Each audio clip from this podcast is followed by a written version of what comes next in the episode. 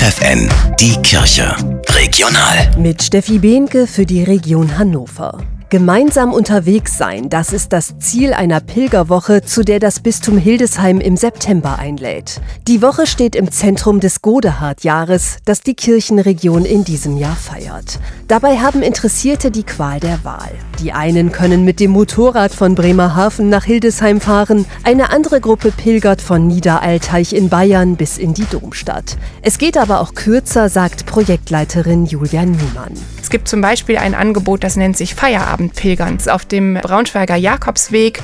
Da wird es an den einzelnen Tagen ab spätnachmittags ein Angebot geben, dort auch mitzumachen. Und besonders Familien und Pilgeranfänger sind zum Abschluss der Pilgerwoche eingeladen, sich einen Tag lang auf verschiedenen Routen auf den Weg nach Hildesheim zu machen. Ich glaube, diese Pilgerhaltung einzunehmen, ist ein ganz großes Geschenk für Menschen. Abstand zu gewinnen vom eigenen Alltag, mal eine andere Perspektive einzunehmen und vielleicht ergibt sich daraus auch eine Begegnung mit Gott. Die Pilgerwoche findet vom 11. bis 18. September statt. Alle Routen und Termine findet ihr im Netz godehardjahr.de. Auch für Jugendliche und junge Erwachsene gibt es ein besonderes Angebot. Am 29. August gibt Sängerin Lotte ein Open-Air-Konzert auf dem Hildesheimer Domhof. Für Schülerinnen und Schüler der katholischen Schulen im Bistum sowie für ehrenamtlich Engagierte ist der Eintritt frei. Alle anderen bekommen Tickets über den Domshop oder über die Homepage des Bistums.